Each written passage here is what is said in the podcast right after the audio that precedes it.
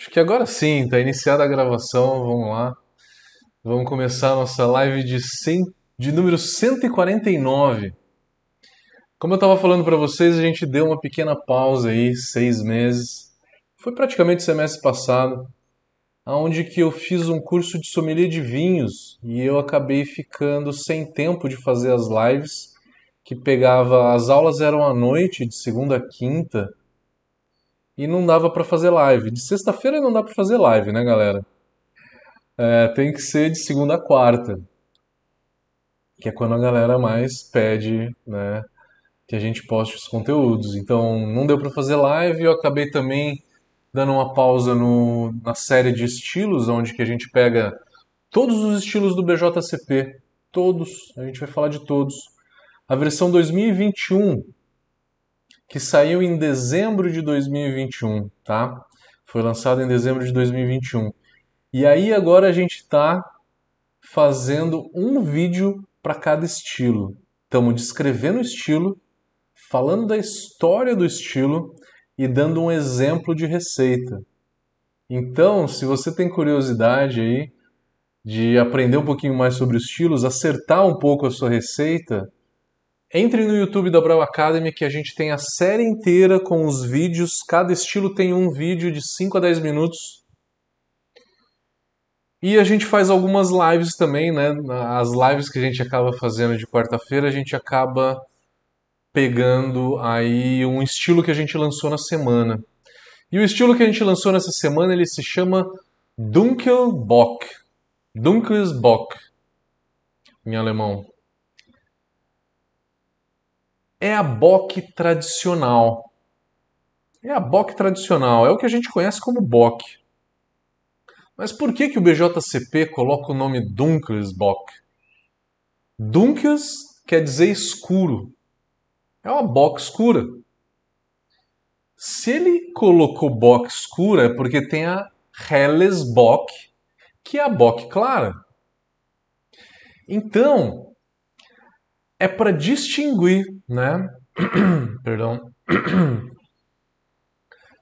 é para distinguir da Bock clara, Hellesbock. Fazendo um parênteses, Hellesbock ela é, considero, uma Munich Helles, Munich Helles tem 5% de álcool, subindo esse malte e esse álcool para 7% de álcool. Tá? Então, se a gente pode fazer uma comparação simples, é uma Munich Helles com 7% de álcool, um pouquinho mais alcoólica. O malte é o mesmo, a lupulagem é a mesma, a fermentação é a mesma, só que se usa mais malte para se chegar numa gradação alcoólica maior. A Hellesbock, então, é uma cerveja leve, sem muita lupulada, sem muita lupulagem, como uma German Pils tem, a German Pils ela tem bastante aroma de lúpulo, coisa que a Hellesbock não vai ter.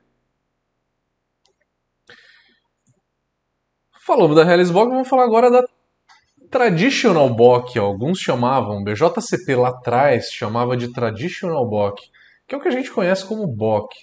Simplesmente Bock. A Bock, ela é uma cerveja que tem por volta dos seus 7% de álcool. É uma cerveja marrom, tem um certo corpo, tem um corpo médio alto, não é um corpo tão alto assim. É uma cerveja que tem uma certa cremosidade na base dela. A lupulagem ela apenas equilibra com o maltado. Então é uma cerveja bem equilibrada entre malte e lúpulo, tanto na boca quanto no retrogosto. Quando a gente engole a cerveja, que é a memória que a gente tem da cerveja é do retrogosto, né? Mas antes de vamos descrever bem no detalhe como que é o malte dessa cerveja, vamos falar como executar. Mas antes eu tenho que contar um pouquinho de história. Por que, que chegou no nome de Bock? Tem uma cidade na Alemanha que é o local onde que foi que surgiu a Bock, o nome dessa cidade se chama Einbeck. Ein se escreve E-I-N, Ein. E Ein quer dizer um em alemão, Ein, um. E Beck, B-E-C-K. O nome da cidade é Einbeck. Na Alemanha, as cervejarias da cidade colocam o ER no final. A cervejaria da cidade se chamava Einbecker. Einbecker. A cervejaria Einbecker inventou a Bock, fez uma cerveja escura, maltada, né, nasquelas características, e eles venderam como a cerveja deles. Essa cidade, Einbeck, ela fica na Bavária. E o pessoal fala que o, a galera da Bavária são os caipirões ali da, é, da Alemanha, que tem um certo sotaque, né? Que tem um sotaque que aí eles falavam como? Eles falavam Einbock. Einbock. Em vez de Einbeck, Einbock. E aí o cara no bar, ele pedia Einbock. Ein quer dizer um. E Bock virou o nome da cerveja, Bock. Né? De Becker virou Bock. Meio que de uma tirando um pouco de sarro, porque Bock em alemão quer dizer cabra. Não é difícil vocês verem alguns rótulos de Bock onde que tem uma cabra no rótulo. É verdade, tem geralmente ali tem uma cabra no rótulo que alguns acabam colocando. Às vezes nem os alemães colocam, mas é, os americanos, quando vão fazer, outros países né, que fazem um rótulo um pouquinho mais descontraído, mais é, diferente, acaba aí colocando a cabra no rótulo. Vamos lá para as características. as características da, da Bock.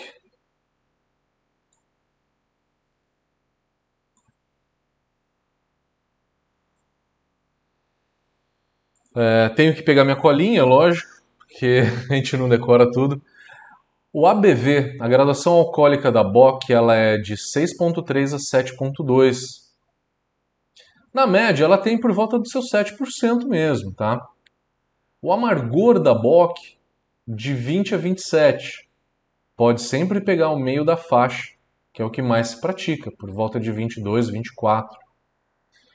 A cor dela é uma cor marrom, é um âmbar escuro marrom. Esse marrom ele vem do maltado.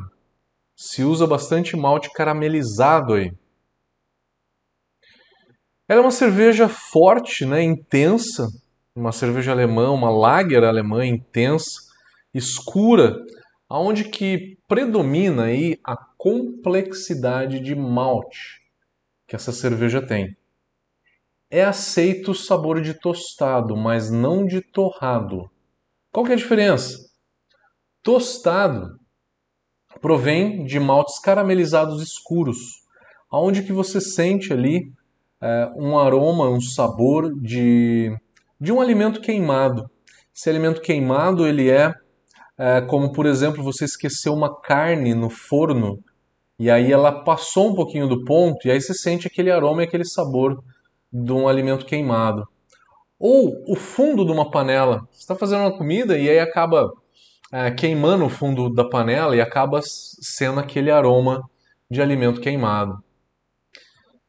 Esse é o tostado, tá? Tostado é permitido.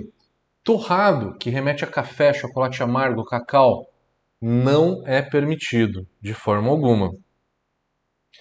O aroma dessa cerveja ele é um aroma que vai predominar o malte, não tem aroma de lúpulo, ele tem um perfil de fermentação limpo, né, bem neutro, então use uma levedura lager neutra, como um W3470.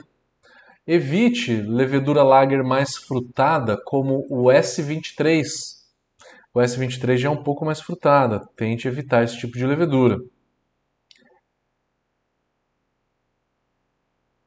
O BJCP fala muito nos compostos de Maillard. Maillard foi um cara que estudou o que, que acontece com os alimentos na hora que a gente coloca no fogo. Na hora que a gente coloca no fogo, eles começam, o alimento ele começa a se, a, a se alterar, né? E aí caramelizar, é, entre outras reações, criação de melanoidinas, é, caramelização, é uma, são reações bem complexas que acontecem. Que o Maillard foi o cara que foi lá e, e estudou isso. Então são compostos né, de malte caramelizado. Quando se fala produtos de Maillard no BJCP, está se falando de maltes caramelizados. Então tem malte caramelizado aí. Mas deixa eu fazer um parênteses aqui para vocês. A Bock ela é uma cerveja aonde fica muito bem usar Munique na base dela. 100% Munique. Se eu usar só Munique 2, que é o Munique escuro, Munique 2 ele, tem, ele é muito escuro e ele não tem um poder enzimático muito grande. A gente precisa do Munique 1. Então, a base dessa cerveja, a melhor que eu fiz, foi Munique 1 na grande maioria e um pouco de Munique 2. Isso, com, isso na base. E esses maltes na base vão acabar dando um pouco de cremosidade para essa cerveja que ela pede, porque é um malte que tem melanoidinas. Melanoidinas dá cremosidade. Ele é um malte mais cremoso, o Munique. Falamos sobre a base, né? Se você não quiser usar Munique, pode usar um Pilsen e um Munique, mas é lógico que tem que ter um Munique 2, pelo menos, tá? Nessa base. Aí você precisa de um pouco de caramelo. Um malte caramelizado um pouco mais escuro, que tenha cor equivalente a um cara Munique, por exemplo. Cara Munique, um cara aroma.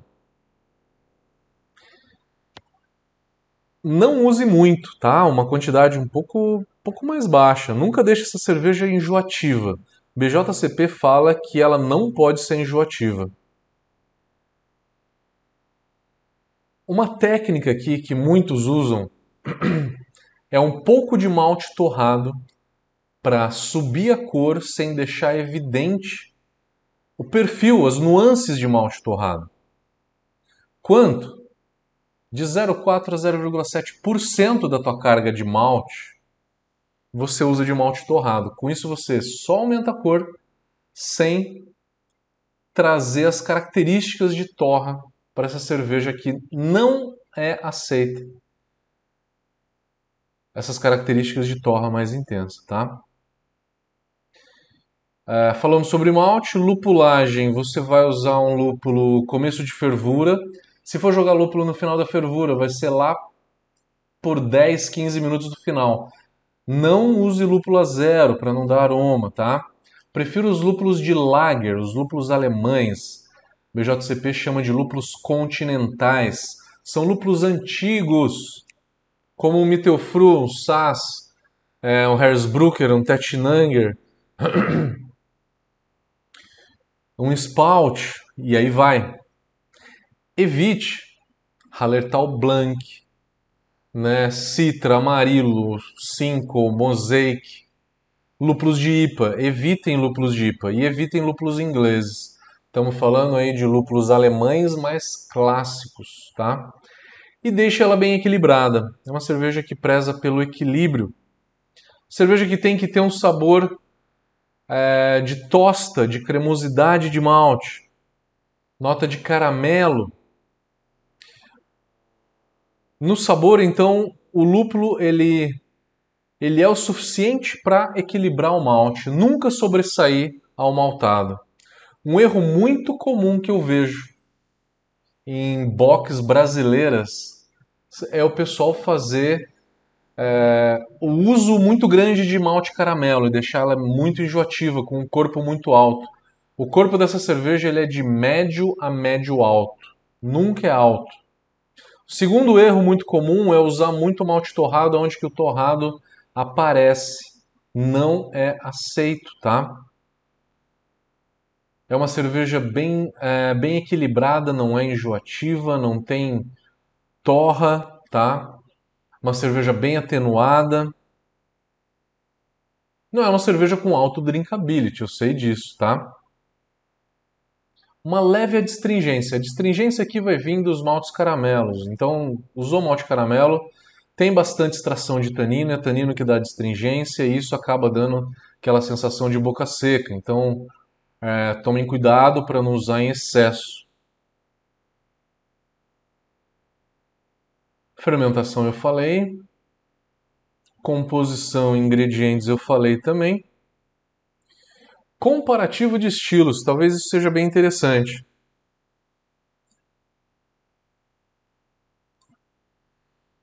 Comparando com outros estilos.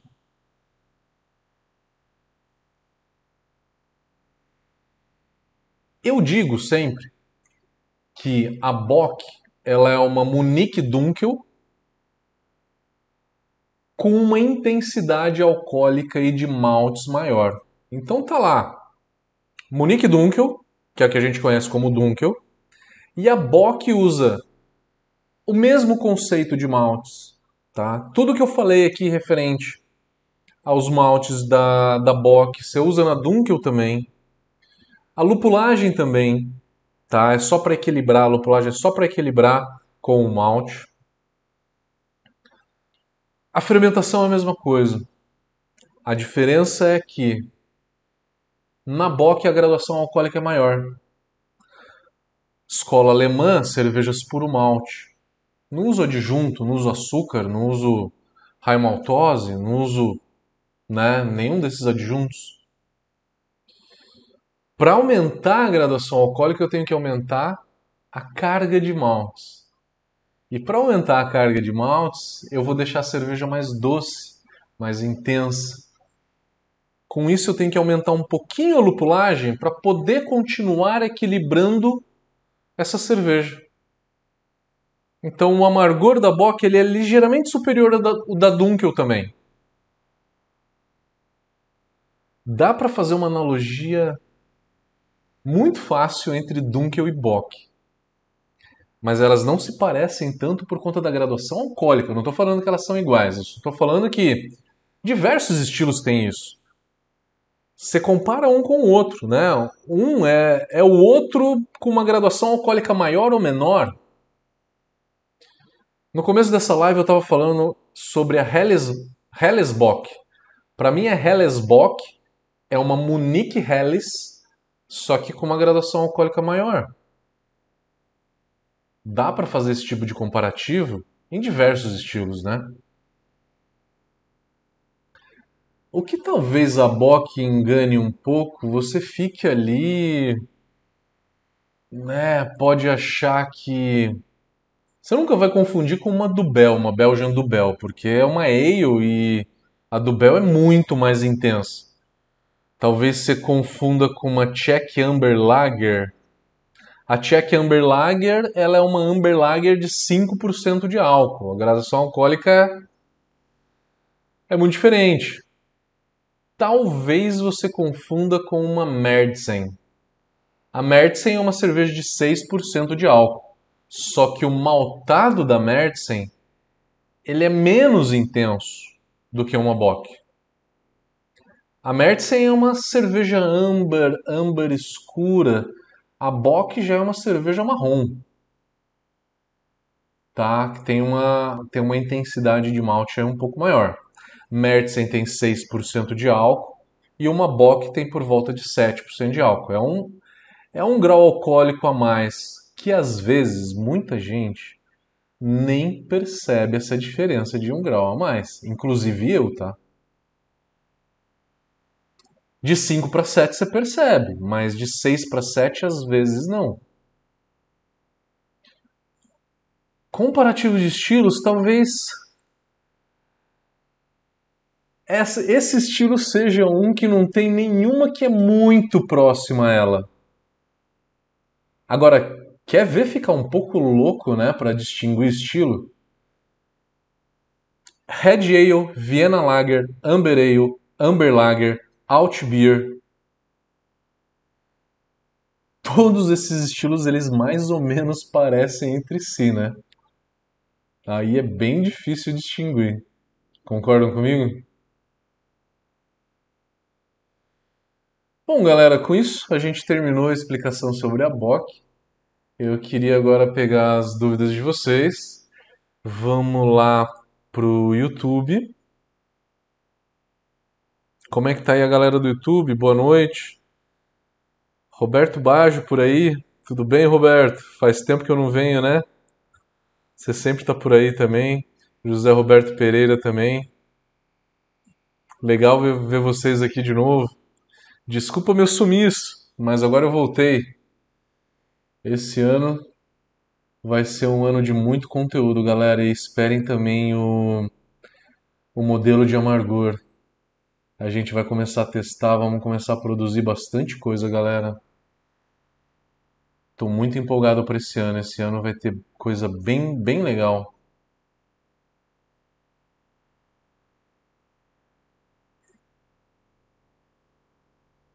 No YouTube não temos muitas perguntas. É isso mesmo? O Instagram, eu preciso pegar meu celular, que tá ali do lado. Eu já volto. É um segundo, tá?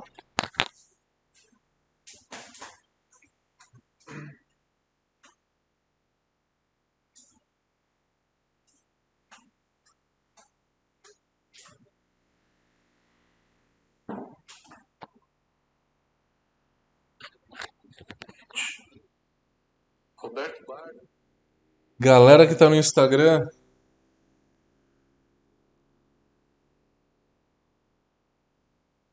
temos perguntas? Eu abri o Instagram agora, eu não tô conseguindo. é, eu não consegui ver perguntas do começo. Por favor, se tiverem perguntas. Senão a gente vai encerrar.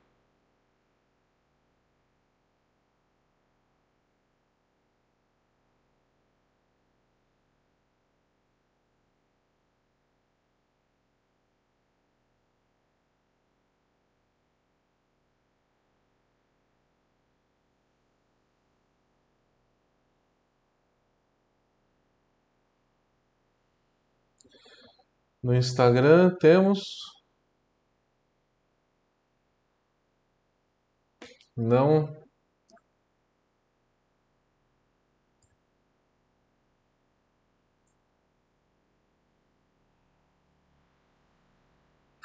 Galera, vamos encerrar a live de hoje então.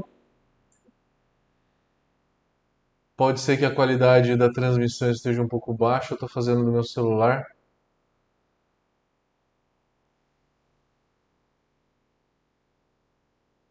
Alguém quer falar alguma coisa no Instagram?